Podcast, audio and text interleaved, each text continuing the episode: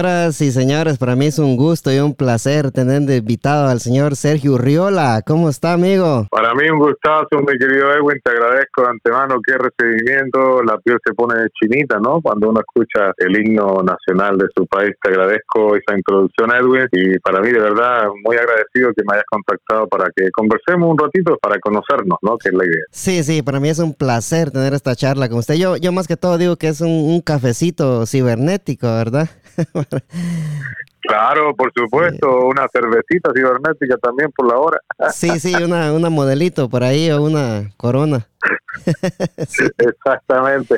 Sí, Sergio, este, yo siempre comienzo las, eh, las entrevistas preguntándole a mis invitados que, ¿qué, qué le recomendaría usted a los, a los jóvenes que vienen eh, eh, creciendo, vienen para arriba, que quieren dedicarse a lo que es la comunicación? Bueno, eh, siempre es bueno, ¿no? Incentivar y motivar a la juventud, este, eh, en cualquiera que sea, ¿no es cierto?, el interés que ellos tengan, ¿no? A los que les gusta esto de la comunicación, te voy a contar mi experiencia. Sí, sí, por Este, favor. sí. Porque, porque todos nosotros fuimos jóvenes y, y, y todos nos todos cuando somos jóvenes, cuando somos adolescentes, soñamos, ¿no es cierto?, con, con el trabajo o la profesión o, o lo que queremos ser en la vida, ¿no? Más allá de, de que si es profesional o no, pero uno siempre sueña con lo que quiere ser en la vida. Sí, sí. Y, y, y yo, cuando era pequeño, te voy a decir, vengo de una familia muy humilde en Chile, muy humilde, y con mis hermanos jugábamos con una, no sabes si allá, tú me decías, Edwin, que eres de Guatemala, eh, eh,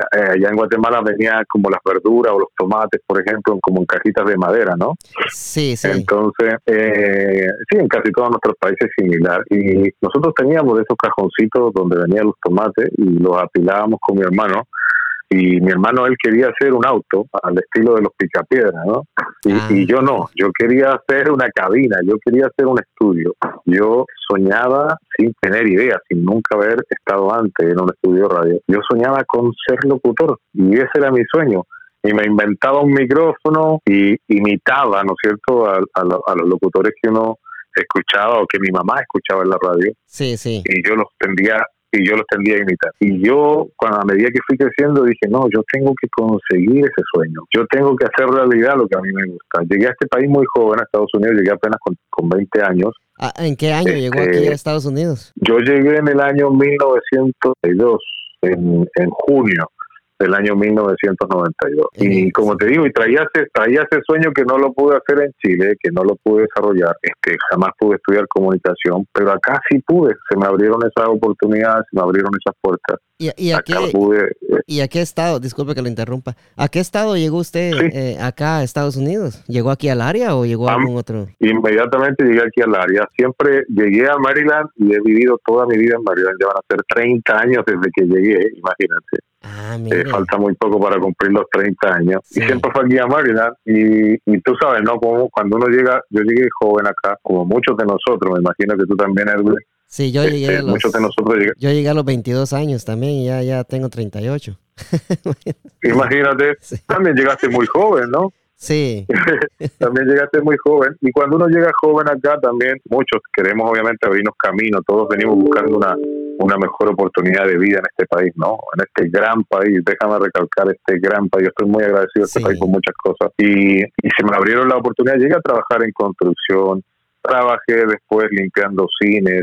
Después trabajé eh, manejando camiones de basura y de reciclaje. Eh, y mientras, y mira, y aquí quiero hacer un par, mientras yo trabajaba eh, en camiones de basura y reciclaje, escuchaba las radios locales y decía, yo tengo que, no sé cómo, pero yo tengo que, que y a llegar. eso, tengo que llegar a eso, Sí. quiero hacerlo. ¿Y qué, y qué y- radios y qué radios escuchaba usted en, en ese tiempo? ¿Qué, ¿Cuál era la radio la que, que estaban pegadas en, en- en- como en el 92, eh, al año que llegó acá usted? Bueno, más que estaban pegadas, eran las dos únicas que podías escuchar, que era Radio Mundo y Radio América. Eran Ah. las dos radios que, que, que existían, no había más radios que, que esas Sí, dos, sí. ¿no? Entonces uno se cambiaba de una a otra dependiendo de lo que le gustaba escuchar y, y, y- y uno decía, yo, yo decía en lo personal, yo tengo que llegar. Bueno, sin hacerte el cuento más largo, este estudié, me preparé hasta que logré conseguir una certificación en comunicación acá y ahí comencé a tocar fuerte y bueno, después se me dio la oportunidad de trabajar en radio por muchos años, más de 15 años haciendo radio eh, en un programa en las mañanas todos los días, donde tuve esa gran fortuna de estar todos los días al aire por cuatro horas compartiendo con la gente por muchos años. Y hoy ya un poquito más desvinculado de los medios, pero no tanto porque igual sigo manteniendo mi programa de los días sábados sí, en Radio La Jefa 700, la Radio La Jefa 700. Así que ahí estamos. En las inolvidables, en la jefa. En, en las inolvidables de la jefa. Sí, Y el eh, mensaje, Edwin, para, para los jóvenes que quieren, cualquiera sea su sueño, pero a los que quieren o los que les gusta la comunicación, que nunca se den por vencidos, que siempre sigan sus sueños, que siempre golpeen puertas. Yo, para entrar a la radio, ni te cuento cuántas puertas golpeé, Edwin. Muchas se me cerraron, muchas se me cerraron en la cara y no tuve opción, no me dieron la oportunidad. Pero tanto perseveré, tanto golpeé puertas que hasta el final se me dio la oportunidad. Así que mi consejo es nunca, nunca se den por vencidos. Cuando tengan un sueño, no se den por vencidos. sí. O sea, que Golpeen puertas hasta alcanzarlo. hasta, sí, hasta que, hasta que alguno se tiene que abrir, ¿verdad? Y, y, y hay que ser eh, consistente uno, ¿verdad? En lo que uno quiere, en, en los sueños que uno tiene, ¿verdad? Tienes que ser perseverante. Déjame decirte que el, el jefe que a mí me terminó contratando en radio, eh, eh, lo llamaba tanto que un día me dijo, por favor, ya no me llames tanto, yo te voy a llamar cuando cuando yo tenga la posición, pero Sí, no me llames tanto. Yo, yo le pedí disculpas, pero decía, es tanto mi afán de que yo no quiero que usted se olvide de mí, sí. es tanto mi afán de que yo quiero eh, hacer esto que y, y es la única forma, sí. perseverar, perseverar. Estamos, estamos hablando, estamos hablando entonces de la, de la ZGS Communications. Es correcto, En es el, correcto. en el Eh, 2001, sí, ¿verdad? Usted empezó, en mayo del 2001 usted empezó ahí hasta eh, enero del 2014. Fíjate que yo comencé un poquito antes eh, eh, en, CGS Communication. Yo comencé en, en el año 99, para ser más exacto. Ah, ok. Este, y ese señor que, que yo que te digo que hasta me reclamó porque lo llamaba tanto, eh, a quien le tengo un agradecimiento grandísimo, el señor Alfredo Polanco. Él ya está en República Dominicana. Eh, Alfredo Polanco me dio la oportunidad y me dijo, mira ya, esto es lo que tengo, radio 1600 AM y iban a lanzar la, la compañía esta CBS Communication iba, iba a lanzar Radio Amor. Era un Ah. formato nuevo para esta área, era un formato que no existía en esta área, que era pura música romántica. Y me dijo, ok, te voy a dar, te voy a dar aquí, vas a trabajar y tu turno va a ser de 7 a 12 de la noche. Y me dice, ¿lo quieres? Y yo digo, pero por favor, ¿cuándo Sí, voy? sí. El- allá, Imagínate. allá, en, allá en Guatemala le dicen el turno de los tecolotes. Bueno, y yo creo que todos los que los Sí. que trabajamos en comunicación eh, comenzamos de esa forma, Sí. eh, comenzamos así, comenzamos en los turnos y en los horarios que, na- que ningún locutor ya profesional o que ningún locutor conocido quiere hacer. Sí, yo, Entonces así comencé. sí, yo, yo, yo, yo me, me volvería loco si me dieran un turno así. Yo quisiera un turno así. Para empezar, Y- y- ¿verdad? y bueno, Sí. Sí, no, yo empecé así eh, todos los días, de lunes a viernes, de 7 de la noche y a las 12, hasta las 12 de la noche. Me encantaba, Edwin, yo era feliz. Sí, Ahí porque- yo dije, este es mi sueño. Sí, porque a las 7 de la noche todavía hay, hay bastante gente escuchando y póngale la gente que trabaja en panaderías, en, en las tiendas, eh, eh, rellenando los estantes a medianoche. Toda esa gente lo escuchaba usted, me imagino, ¿verdad? Y, y de verdad uno, bueno, y cuando uno recién entra a esto de la radio no piensa en eso, ¿no? Uno, yo por lo menos realmente este, eh, estaba feliz de, de poder hacer lo que a mí me gustaba, ¿no? Sí, Y, y no, no me ponía a pensar mucho cuántas personas me, me estaban escuchando, quién, pero claro, con el tiempo tú te vas dando cuenta cuando eh, la gente te empezaba a llamar, que el saludo, que la canción, o que te llamaban simplemente para decir, mire, qué bueno el programa, me gusta.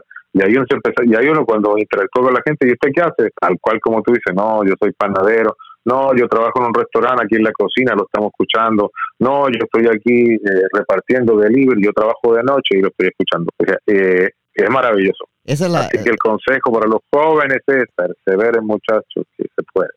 yo creo que esa es la, la gran satisfacción, va, que, que, que cuando le llamen a uno y digan, lo estamos escuchando aquí, es- estamos trabajando y lo, lo escuchamos y está bueno su programa. Yo creo que no hay nada mejor que, que escuchar eso, ¿verdad? Es increíble, Edwin, es increíble. Este, después, con el correr del tiempo, esta misma compañía me ofrece a mí eh, irme al tour. Bueno, yo fui escalando, ¿no? Estuve un tiempo en la noche, después me dijeron vete al horario de la tarde, me fue fantástico, me gustaba, me encantaba.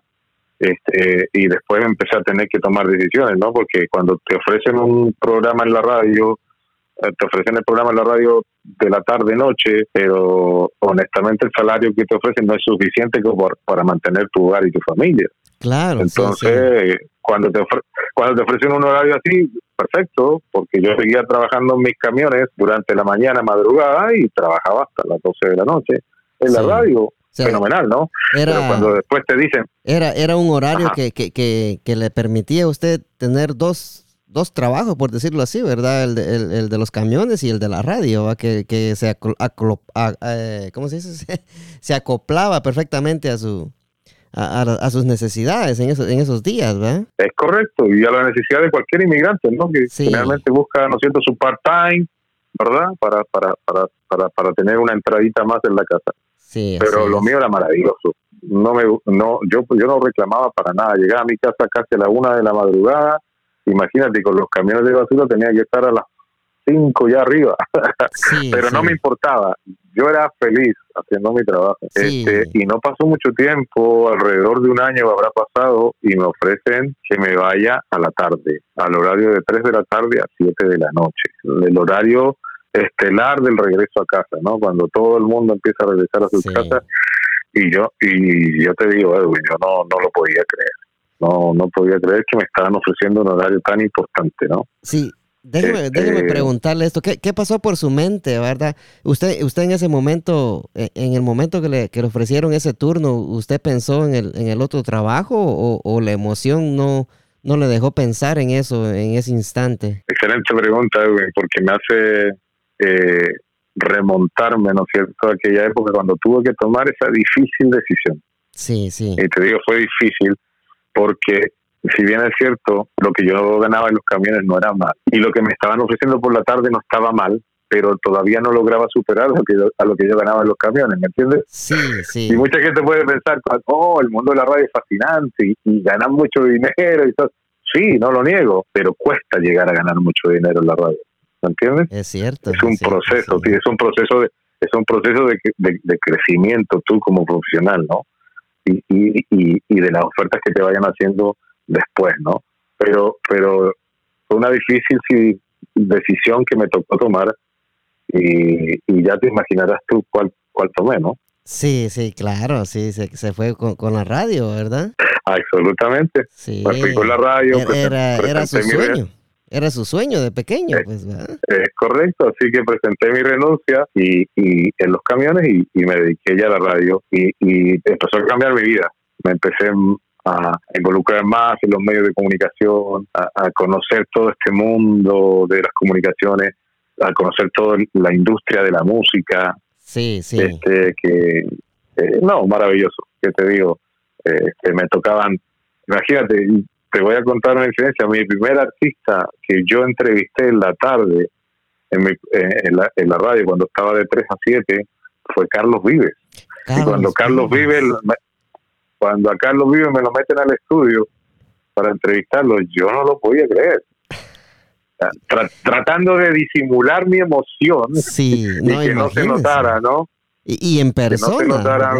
sí en persona, en persona, en persona. Este, eh, maravilloso. Y alcancé a estar seis meses, Edwin, en la tarde. Seis meses en y un Día me llama, y un día me llama a una persona que yo estimo mucho y le tengo mucho aprecio, porque yo aprendí mucho de él, el señor Mario Sol. en ese entonces él era Don Mario Sol, sí, que, que, que, esté muy bien, sí. Sí, Mario Sol, que en ese entonces él era el director en CGS Communication de, de, Radio Amor. Y ya Radio Amor había cambiado de frecuencia, incluso alcanzamos a estar un tiempo en FM también. Eh, ¿Esto, eh, esto fue eh, en qué año? ¿En el, ¿En el 2008, por ahí? 2001. 2001, oh. Yeah. En 2001 fue esto. Ah, ah, aquí, usted, pero usted, esto fue en, en CGS, ¿verdad? Correcto, CGS, CGS Communication. Sí, sí. Y ahí me llama, me llama Mario Sol, a quien yo, mira, te voy a contar una anécdota. Por favor. Trabajábamos, en la, trabajábamos en la misma radio. Mario Sol trabajaba en las mañanas, hacía el programa de la mañana con guiones Molinares en las mañanas. Era el desayuno musical. y al mediodía había al mediodía había otra persona y después entraba yo de 3 a 7, pero yo no conocía a Mario, porque cuando yo llegaba a la radio Mario ya se había ido. Ah, no, no se chocaban, sí, sí. Y todo era por teléfono con Mario. Ah, Porque yo entraba a las 3 y todos, mire Sergio, hoy día vamos a hacer esto, hoy día vamos a hacer este concurso, o te dejaban las pautas hechas de lo que íbamos a hacer, y, y no, no nunca nunca lo conocí.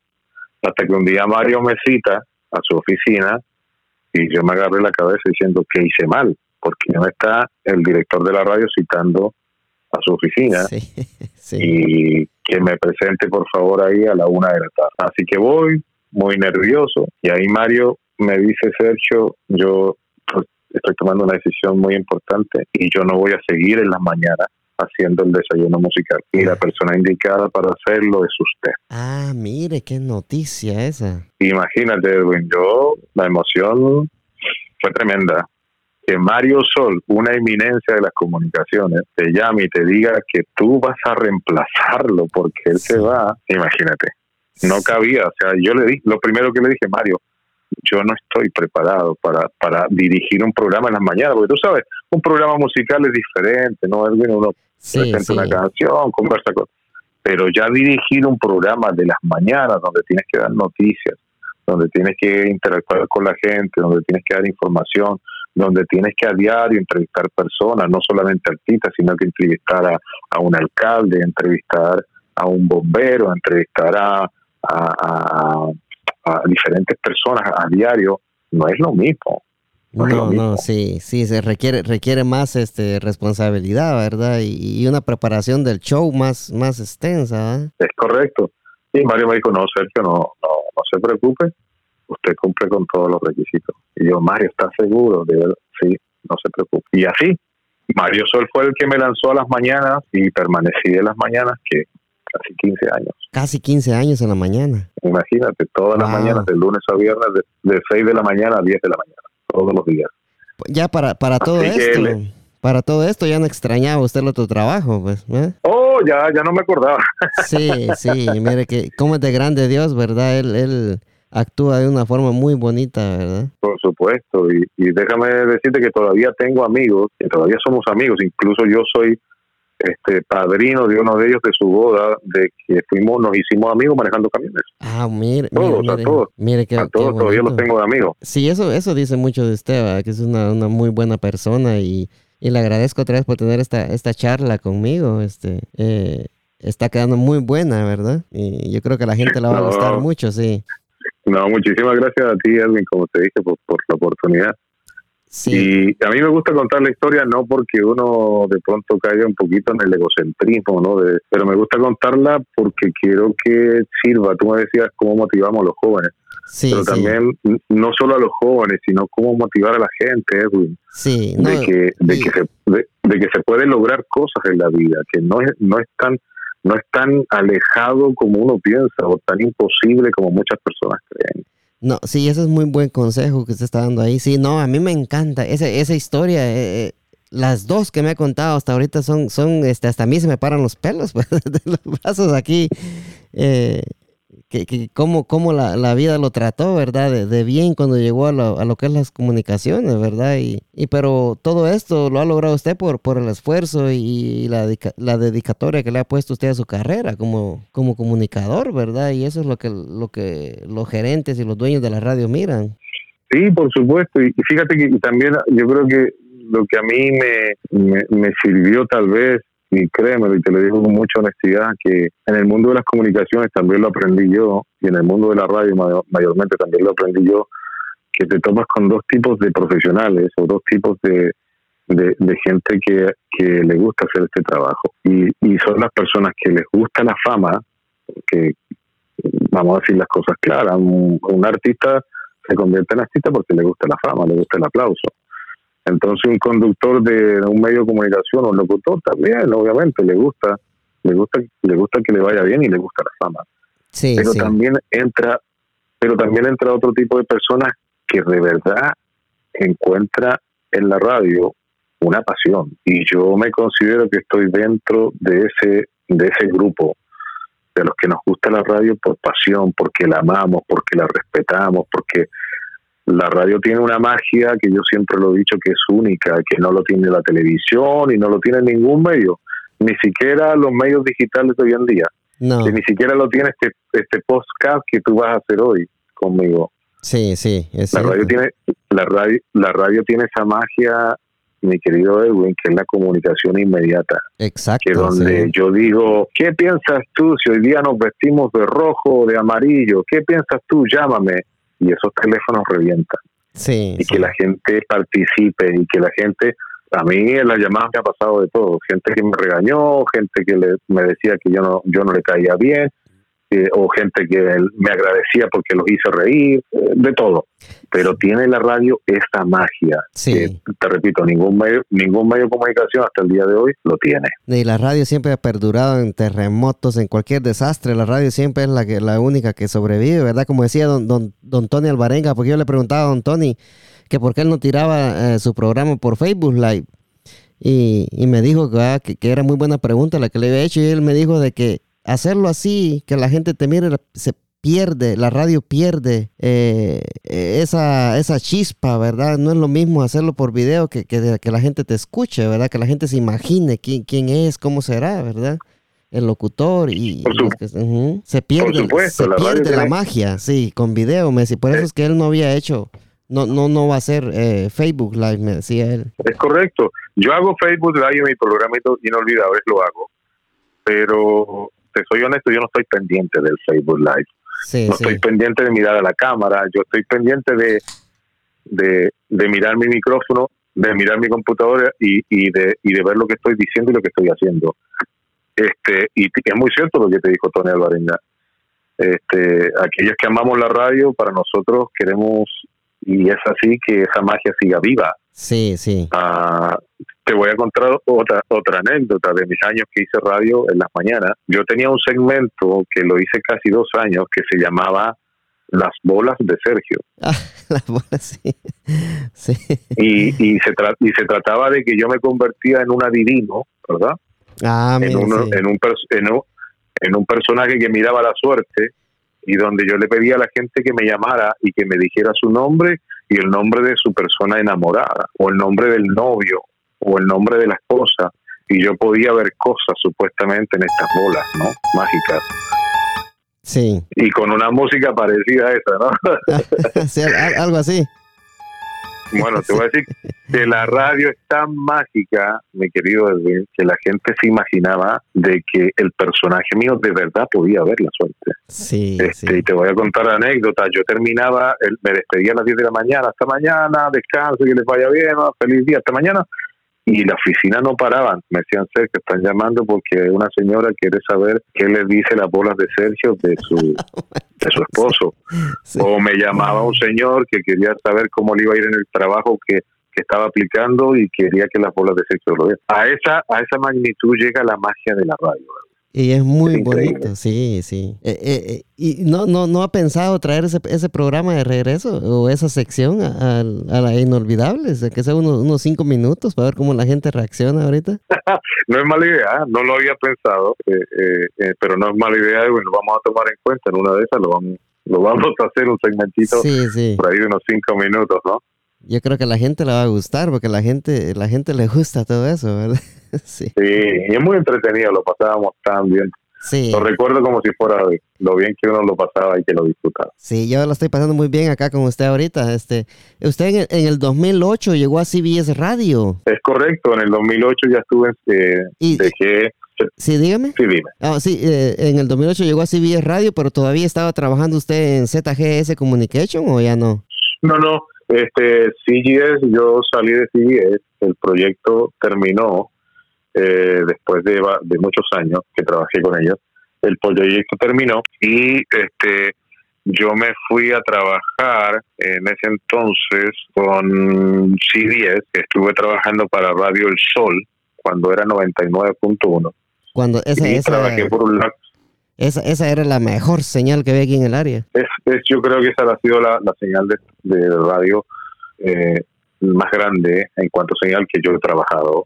Sí. Una potencia extraordinaria y muy agradecido ahí de Araceli, que era la directora de esa estación, que me dio la oportunidad junto a Juan Romero, un salvadoreño extraordinaria persona, que me dio la oportunidad en el sol Este, y estuve haciendo también gracias a la colaboración de JR, muy amable persona él, muy buen compañero de trabajo, hicimos el, el Top 20 Latino. Ese programa a mí me encantaba porque hacíamos las 20 canciones más exitosas de la semana. y me encantaba hacerlo, me encantaba producirlo. Ahí también conocí otra faceta. El Sol era un formato diferente al que yo había trabajado. Era más tropical y también era más juvenil. Y cuando Araceli también me, me, me propuso trabajar con ellos, mi pregunta era, pero yo voy a pegar acá. Y me decía, usted sí va a pegar, me decía porque usted, usted tiene esa capacidad de poder adaptarse muy bien. Y fíjate que estuve dos años con ellos y, me fue fenomenal. Me encantaba, me encantaba hacerlo. Fue una experiencia única. Encontré una radio donde hay una tecnología muy, muy, muy al, momento, por así decirlo. Lo disfruté al máximo. Me, encantaba. muy buena, muy buena onda, por así decirlo de parte de los compañeros también de, Radio Sol de ese entonces. Y bueno, ahí estuve hasta el 99 cuando me llaman de CGS a, nuevamente para trabajar con ellos en lo que fue a hacer Radio Romántica 900, que ahí donde fue lo último que estuve haciendo en las mañanas. Ah, mire. O sea que ahí en CBS Radio estuvo dos años, del 2008 al 2010. Es correcto. Hasta el 2000, déjame ver, hasta el 2, no más, un poquito más, fíjate, como hasta el 2012 más o menos estuve con ellos. Ah, sí, estuvo bastante tiempo con ellos. Sí, y ahí la, la radio que es 900 se terminó en esa época. Eh, y no, ahí fue que cada uno de nosotros, de los que trabajamos para 900 AM, este, tuvo que hacer su maleta para la casa, porque este medio también es un poquito ingrato, eh, en el sentido de que tú sabes cuando entras y, cuando estás creyendo tú que está todo bien, está todo en orden, pum, vienen órdenes administrativas y cambia todo, a veces de golpe, ¿no? Y, te golpea fuerte cuando sobre todo te dicen de un día para otro o de una semana para otro que, el proyecto ya no va más y que el proyecto se termina. Sí, así, me, así me estaba contando Diamond Boy. Eh, que él trabaja en Filadelfia en una radio y, y, le dijeron, este, despidieron a todos el mismo día, de un, de un rato para otro. Sí, la radio, la radio eh, es, cruel por ese, ese sentido en veces, ¿verdad? Sí, yo lo viví en dos oportunidades. Lo viví cuando trabajé para Mega Communication, este, también, que me tocó que el proyecto terminó así. Yo me despedí a las 10 de la mañana y me llaman de la gerencia del, del noveno piso del décimo piso que estaba la oficina y me llaman y me dicen, Sergio, se acabó el proyecto, te agradecemos a ti y a todo el equipo, pero nos empezaron a llamar de a uno, pero yo fui el primero en recibir la noticia. Ah, Imagínate. A usted fue el primero que, le llamaron, sí. Yo fui el primero y de ahí empezaron a llamar a todos mis compañeros. Incluso tenía una compañera que, entró a las 10 de la mañana y hasta se presentó y hasta saludó. Y después del saludo lo llamaron que subiera y le, dieron la noticia. No dieron la noticia uno por uno. Ya no salió al Pero así es. No, así es. Sí, ah, así es, así pasa. Sí, yo, yo estaba escuchando, yo escucho eh, radios por TuneIn también y estaba escuchando una radio de, de Guatemala eh, y se fueron a comerciales y ya no regresó el programa, ya no regresó el show. Y, sí, y uno, y uno, pero yo más o menos sé cómo más la iguana, decimos allá, ¿verdad? Dije, ah, esto debe haber pasado. Y, sí, los, medios son así, la comunicación es así, tú también lo puedes ver en la televisión. Sí. Cuando sacan un programa, cuando se termina. Es así, es, es un trabajo más y a veces por eso a, a, a muchas personas cuesta como entender, pero ¿por qué se terminó? ¿Por qué se acabó? Es como cualquier trabajo, ¿no? O como cualquier proyecto, ¿no? Sí, Dura lo que... así que, pero fascinante. Fascinante, La radio no deja de ser fascinante. Y no, y no dejará, sí. Eh, usted, ¿Cómo vivió usted la llegada de las redes sociales como en el 2009 por ahí? Le, miraba, le, miraba, potencial usted, usted, usted se, se imaginó que iba a las redes sociales a ser tan por decirlo así, tan esenciales en estos momentos que estamos viviendo, ¿verdad? Y cualquier cosa, las redes sociales, ya sean noticias, deportes, lo, lo que sea. Por supuesto, y en ese sentido las redes sociales yo creo que llevan la delantera hoy en día. Eh, cuando aparecieron le vi mucho potencial, de hecho nosotros cuando trabajábamos en radio lo comenzamos a usar, pero de, casi de manera que inmediata que salieron.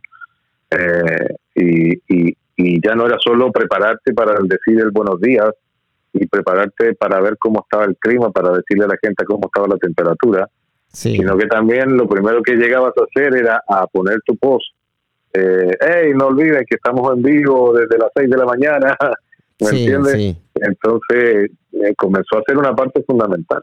Y fue, fue Pero siempre, en lo, en lo personal, siempre yo lo manejé a la par, pero para mí nunca dejó de ser más importante que la radio. No, sí, sí. Sí, usted tuvo la, tuvo la visión esa, ¿verdad? De que hay gente que, que, que puede ver de que yo estoy en la radio y que tal vez la puedo eh, hacer que se venga a escuchar la radio. Usted vio eso desde el principio, ¿verdad? Eso está muy bien. Sí, y, y, no solo eran las redes sociales, las páginas web que nos permitían subir el streaming del audio y, y, y que nos permitían subir ya videos de cosas que pasaban durante el programa. Entonces, sí, nosotros inmediatamente empezó a salir todo esto de redes sociales, comenzamos como que a la par a utilizarlos porque nos dimos cuenta que era un potencial y nos dimos cuenta también que las redes sociales ayudaban a que pudiéramos traer más gente a escuchar, ¿no? Sí, es cierto. Sí, porque cuando llegó Twitter, Facebook, pero ya cuando ellos llegan ya estaba MySpace también, ¿verdad? Sí, se acuerda MySpace, Hi-Fi, pero cuando llegó Twitter y Facebook fue como que se dio el, el boom, como dijeran acá. sí. Sí, My, My, MySpace, yo te soy honesto, nunca le, nunca le entró. Le paré bola. no, nunca le entré. Eh, eh, era bueno. MySpace. sí. Era bueno, era bueno. Sí, era bueno. Este, eh, yo nunca le, nunca me llamó la atención, nunca lo ah, usé. Sí. Pero ya de con Facebook para acá sí. Sí, sí. Obviamente que sí. Ya estamos en Facebook, estamos en Twitter, estamos en Instagram estamos que nos animamos a hacer un TikTok por ahí. Yo, sí, yo, tengo TikTok también. Sí, está, está, está divertido TikTok. y ya, pero ya te hiciste un videito o no? Ya, y pongo los pongo audio del, del podcast. Ah, perfecto, ya. Sí, Pero no usa los, los videitos esos para doblar, que, es lo más famoso que tiene TikTok, ¿no? Sí, sí, todavía no me animo. Este, quiero ver si, si, si me animo con los de Don Ramón, del Chavo del Ocho, ¿verdad? Vamos a ver. sí. Ah, sería buenísimo. Sí. vamos a estar monitoreando, güey. sí.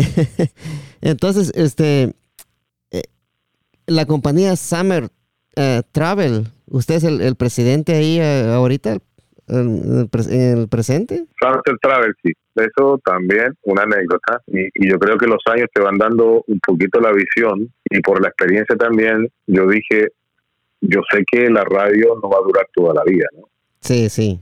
Y, y el locutor de radio, te digo honestamente, es un poquito como el futbolista. Tiene como, tiene como una cantidad de años donde tú eres considerado para jugar en un buen equipo.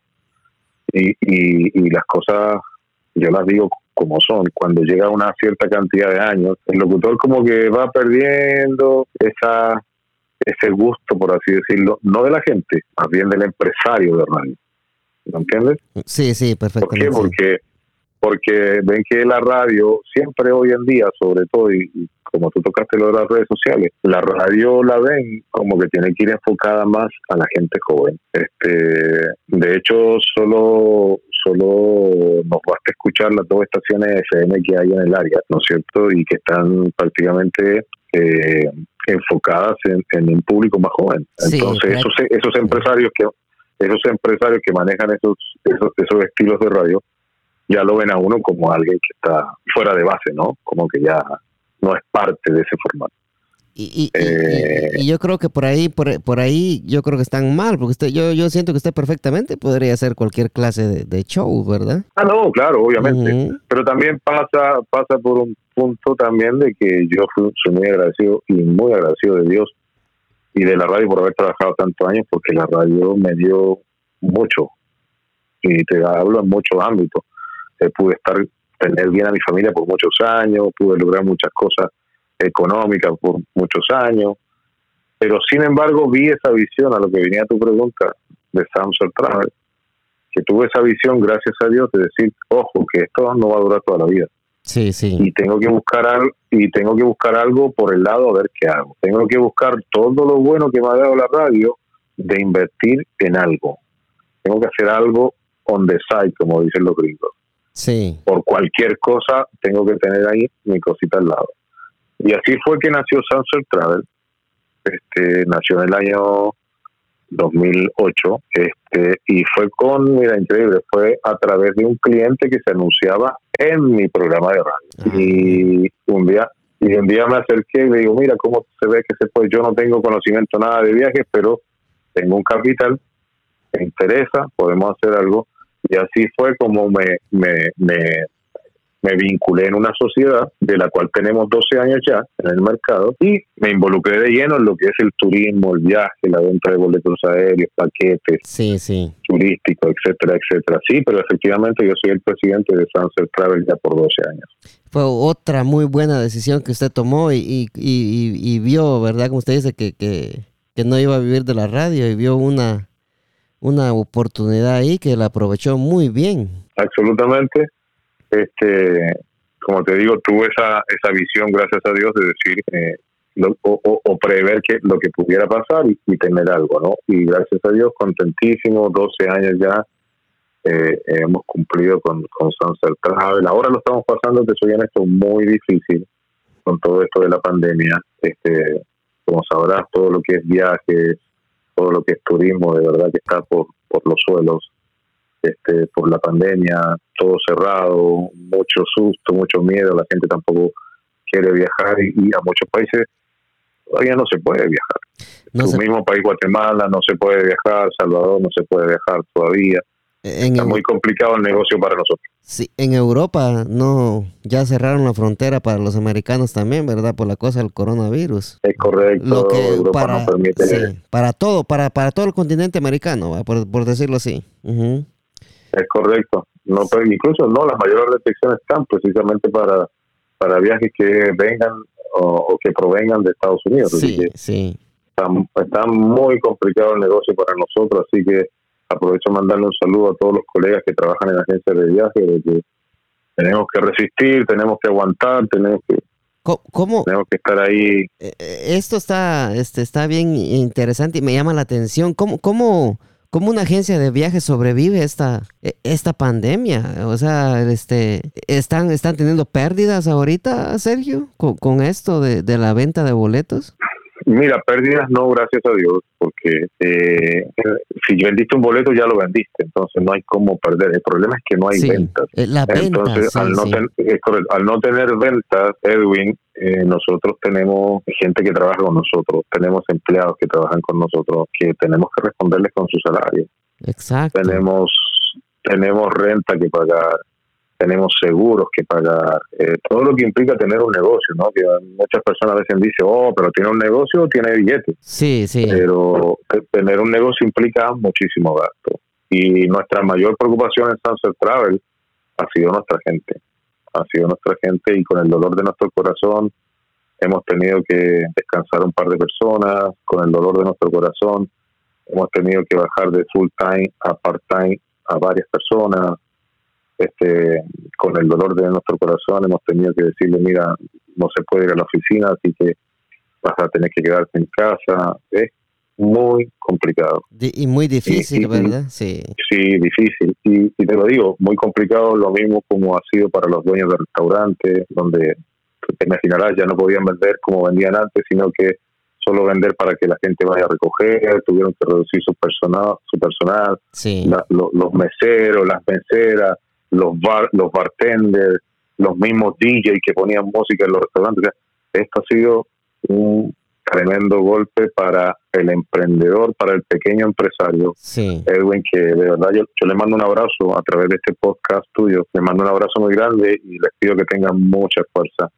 Yo creo que tú me ves en mis posts que pongo regularmente en Facebook y en Instagram, donde yo siempre doy ánimo y motivación porque yo que soy un pequeño empresario, me imagino cómo lo están pasando muchos de pequeños empresarios de nuestra comunidad que lo están pasando muy mal con esto de la pandemia, muy mal. Sí, ya, ya, ya me imagino, ¿verdad? Este, los DJ, ¿verdad? Este, que se quedaron sin trabajo por muchos meses. Ya, gracias a Dios, ya los restaurantes y las discotecas ya están abriendo, al menos para que vayan a, hacer un su, un su par de, de horas ahí, ¿verdad? Para que les vaya entrando algo.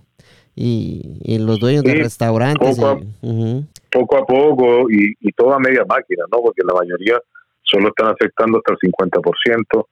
Así que aguantar, aguantar mi gente, hay que, hay que aguantar este coletazo, como decimos en mi país, y, y tener fe en Dios de que, de que esto de la pandemia tiene que pasar en algún momento y, y poder a tratar a, en lo posible, ¿no? De, tener una vida, entre comillas, normal. Porque después de esta después de esta pandemia, Erwin, ya no sabemos realmente qué es lo que va a ser normal o no. No, sí, la cosa aquí con, los restaurantes para que aguantar, como usted dice, y seguir todas las, regulaciones y las normas que ponen, eh, especialmente aquí en el condado de Prince William, ¿verdad? Y Montgomery y Howard, todos los condados por acá, eh, de los restaurantes, de que, de que no dejen que la gente ande sin máscara, porque si no van a volver a cerrar eh, según lo que yo escuché, ¿verdad? Y, leí por ahí que, están queriendo cerrar otra vez, ¿verdad? Porque están el aumento de casos es muy grande acá en Maryland otra vez. Aprovechando eso, eh, eh, mi querido Edwin, sí, que no nos vaya a pasar lo que ya está pasando en California, sí. lo que está pasando en Texas, lo que está pasando en Miami, que se lo tomaron muy a la ligera con esto de la pandemia.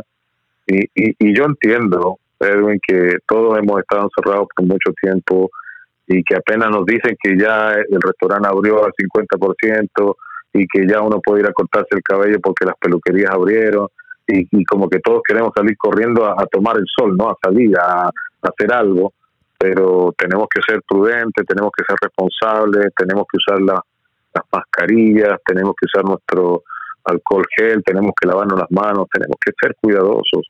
Y lo que yo le digo a, a mi gente cada vez que puedo que le mando un mensaje a través de mi programa de radio, inolvidable. Siempre le digo, si vamos a ir al supermercado, que vaya uno solo, no tiene que ir toda la familia. No tenemos que poner a nuestra familia, a nuestros hijos, que vaya uno solo a hacer las compras, el resto que se quede en la casa esperando. La pandemia no ha pasado y el virus todavía está allá afuera. Sí, la pandemia no ha pasado y ahorita está peor. Ahorita está peor, aunque no lo crean, pero está peor ahorita. Este, eh, ahorita es cuando más tenemos que usar la máscara, ¿verdad? Así fue como China eh, venció este virus usando máscara 24/7, ¿verdad? Y, y, y, lo que usted decía, Sergio, de, de, ir al, supermercado una sola persona, usted, usted dijo algo muy cierto ahí, ya para, ya para ir terminando, ¿verdad? Yo fui a un, supermercado, no voy a decir nombre, ¿verdad? Para no, para no dañar, ya ve que la gente anda muy sensible, ¿verdad? Entonces, o para no dar publicidad gratis. O para dar publicidad gratis, sí.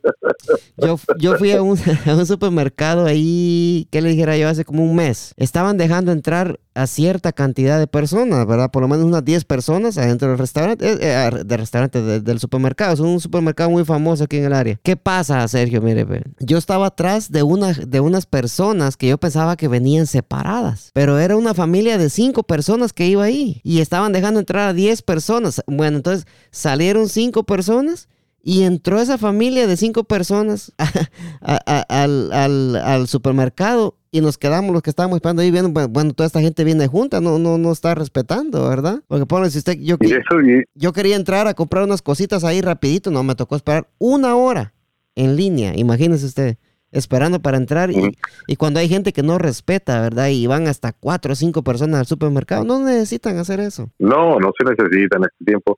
Y yo sé que es muy de nosotros, de que vamos de compras y que va toda la familia, ¿no es cierto? Que va el hijo, la hija, la hermana, algunos llevamos hasta el perrito. Sí, este, sí. Pero, pero, pero, pero en tiempos, en estos tiempos de pandemia, la gente tiene que entender que es una pandemia, es algo terrible. Han muerto ya casi 3 millones de personas a nivel mundial. Sí, sí. Solo en Estados Unidos solo en Estados Unidos llevamos más de un millón de muertos.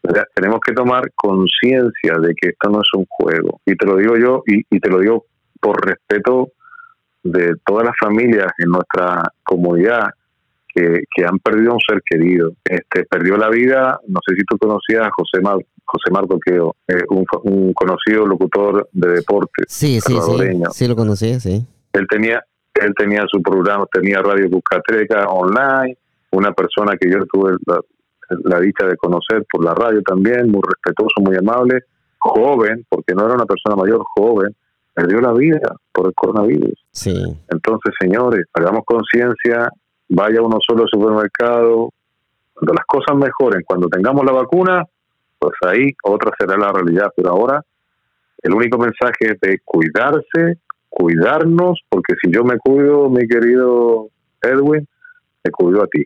Exacto, sí, este, y parece que esto de la vacuna ya está muy cerca, porque parece que en Inglaterra eh, ya encontraron una vacuna que es eficiente y, ataca al virus totalmente. Y, primeramente Dios, esa vacuna va a estar muy, muy pronto, ¿verdad? Eh, dándole los, los casos, sí, los casos de, de, aquí en Estados Unidos, en Estados Unidos hay 3.9 millones de infectados hasta el momento. Wow, subió bastante. Es impresionante, es impresionante. Sí. Es impresionante. Eh, la, tú hablas de la Universidad de Oxford en Inglaterra, que aparentemente la tiene, pero aquí, hoy me enteré que aquí, y en, nuestro DMV, en nuestra área, hay un hay un, un, lugar donde la están preparando y aparentemente ya está casi, casi lista. Que la noticia la podrían dar para octubre de este laboratorio aquí en el DMV que prácticamente dicen que, que tienen casi lista la vacuna. Mire, qué excelente noticia nos está dando y ojalá y primero Dios eh, sea cierto, ¿verdad? Y en la Universidad de Oxford, de Oxford, como usted decía, ya tienen esa vacuna que supuestamente no, no da side effects, como, como dicen allá en mi país, aquí dicen eh, efectos secundarios o colaterales. efectos colaterales sí. Sí, es correcto. Sí. sí. porque acuérdate que muchos laboratorios, muchos laboratorios hoy hoy existe como una competencia a nivel mundial, ¿no? Muchos laboratorios quieren como salir primero con la vacuna, ¿no? que ataque el, el COVID y que termine con el COVID, pero uh, tienen que pasar ciertos procesos donde que hay que probarla en seres humanos y en una cantidad importante de seres humanos y ver cuáles son las reacciones, especialmente por lo que tú decías, ¿no? De que no, no, no vaya a existir algún tipo de efecto colateral o un efecto secundario, no vaya a ser que después la medicina sea peor que la enfermedad, sí, te imaginas, así que eh, es un proceso, los optimistas dicen que de aquí a diciembre algo tiene que salir y los menos optimistas dicen que quizás por marzo o abril del próximo año ya tengamos algo. Vamos a tener en Dios este, de que salga una buena noticia con, con una vacuna que pare esta pandemia, pero mientras tanto el mensaje es que nos cuidemos, este, mi querido Edwin, porque si no nos cuidamos, esto se sigue propagando y va a ser un cuento de nunca acabar. Sí, esto, si, si no tenemos las, las medidas, eh, si no tomamos las medidas necesarias y, no usamos máscara y, y, no respetamos lo que son los, seis pies de distancia, vamos a, a, pasar mucho tiempo con este virus. Aquí lo que yo siempre le digo a la gente aquí en el podcast, que, que usen la máscara, ¿verdad? Y hay que guardar su distancia, que es lo más importante. Y, y, y, porque como usted dice, va Sergio, te, me cuido yo y te cuido a ti cuando usas la máscara, ¿verdad? Porque si, porque hay una persona que dice, va, yo le dije el otro día, pues póngase la máscara, mire aquí me, va a enfermar y, y, no, pues yo no tengo nada, me dice, va, ¿y cómo sabe usted si yo, si yo, si yo no, si yo lo tengo? Le digo, ¿va? claro.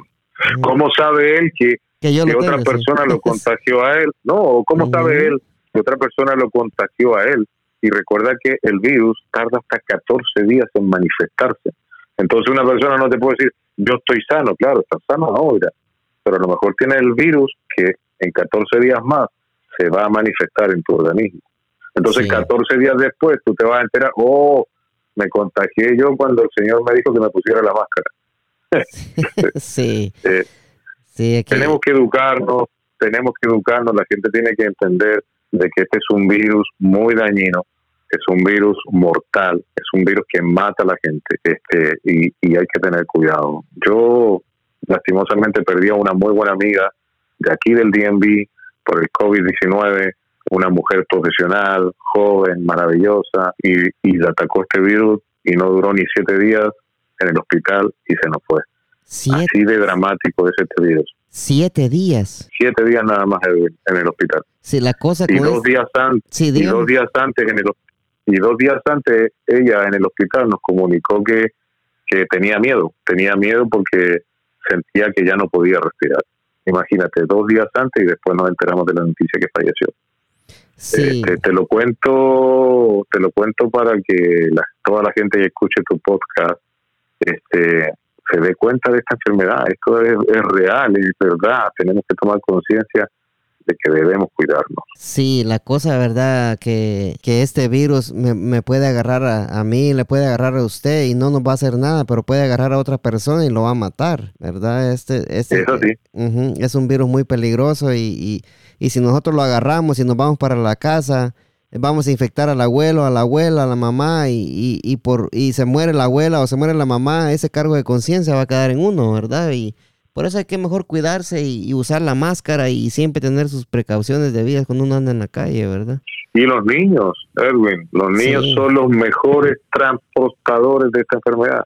Los niños se pueden contagiar, no manifiestan ningún síntoma, pero se transforman en transportadores, o sea, ellos pueden estar dispersando el virus y ni cuenta nos damos.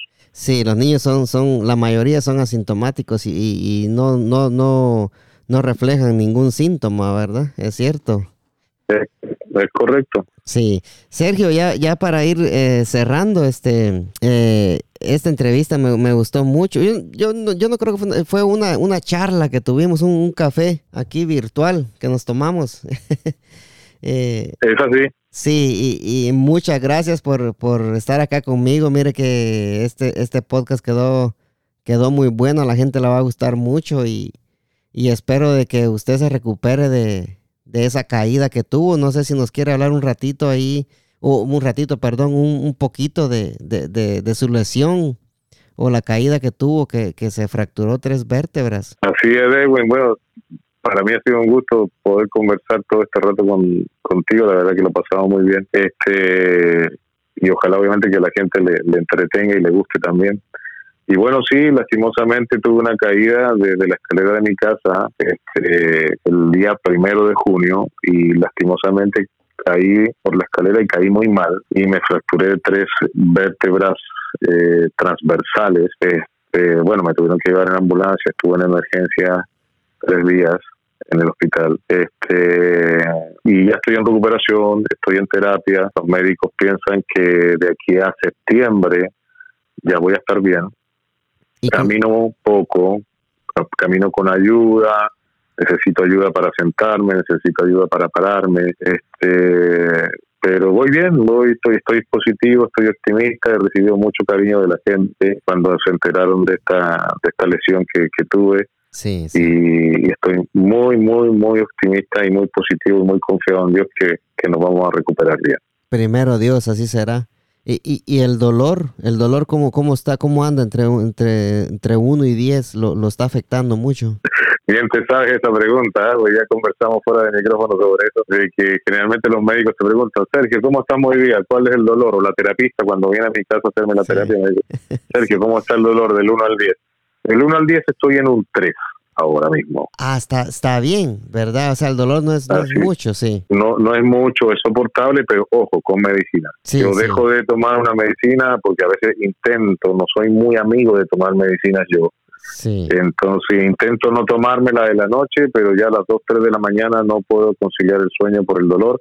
Ahí se sube como a 5, por así decirlo. Sí. Y entonces tengo que tomarme la medicina. Pero, pero cada vez mejor. Si yo cuando salí del hospital mi dolor era 8, imagínate. 8. Eh, cuando tuve el accidente llegué con 10 de dolor al hospital. Este y estuve tres días y, salí más o menos con dolor 8 y de ahí ha ido mejorando y bajando bastante. Así que, te repito, estoy muy confiado en Dios, estoy positivo, eh, he tenido, como te digo, eh, la ayuda de mucha gente, gracias a Dios, que ha estado conmigo en estos momentos complicados, no solamente complicados por el accidente, sino complicados por, por mi negocio, que lo hablábamos recientemente, por la pandemia, porque estamos sin trabajar desde marzo, muchos de nosotros, imagínate, así que, pero estamos positivos, gracias a Dios estamos positivos de que las cosas van a mejorar. Sí, hay que la, la fe y la esperanza es la última que se pierde, ¿verdad? Por supuesto, mi querido y en estos tiempos, mientras tengamos vida, salud, en donde tengamos un techo que nos cobije y tengamos un plato de comida, somos tremendamente bendecidos. Amén, sí. Sí, ya, ya para ir terminando, mira, esto, esto es, un, es como un medio jueguito que, que, que yo quería hacer y es la primera vez que lo voy a hacer. Le voy a mencionar tres eh, ya sea nombre o, cosas, y usted me, responde con, un, con una sola palabra, ¿verdad? Ok, perfecto. Sí, eh, voy a empezar, este, Chile. amor. Trump. Detestable. Coronavirus. Maldiciones. Muy bien, sí. Gracias, Sergio. Este, como yo siempre me despido con la bendición de Dios Padre Todopoderoso y Eterno. Venimos duro, Sergio. Muchas gracias. Gracias a ti, Edwin, por esta oportunidad. Este, espero que te haya gustado esta conversación y que también a la gente le gusta. Eh, te deseo lo mejor siempre, aunque no nos conocemos personalmente. Va mi abrazo ahí virtual y siempre desearte lo mejor para ti y los tuyos. Gracias. Algún día nos vamos a conocer primero Dios y sí me encantó esta entrevista y a la gente yo sé que le va a gustar este y a la próxima. Ojalá que haya una, una segunda vez. A mí me, me gustó mucho, ¿verdad? Y ojalá que aquí entre un par de meses nos sentemos y nos tomemos otro cafecito y nos pongamos a hablar un poquito más. Fantástico, porque se quedaron muchas cosas en el tintero. Quedamos de contar de mi viaje a Guatemala. Este, así que no, con mucho gusto hacemos otra Edwin, te mando un tremendo abrazo. Gracias y hasta luego. Hasta la próxima. Fuego.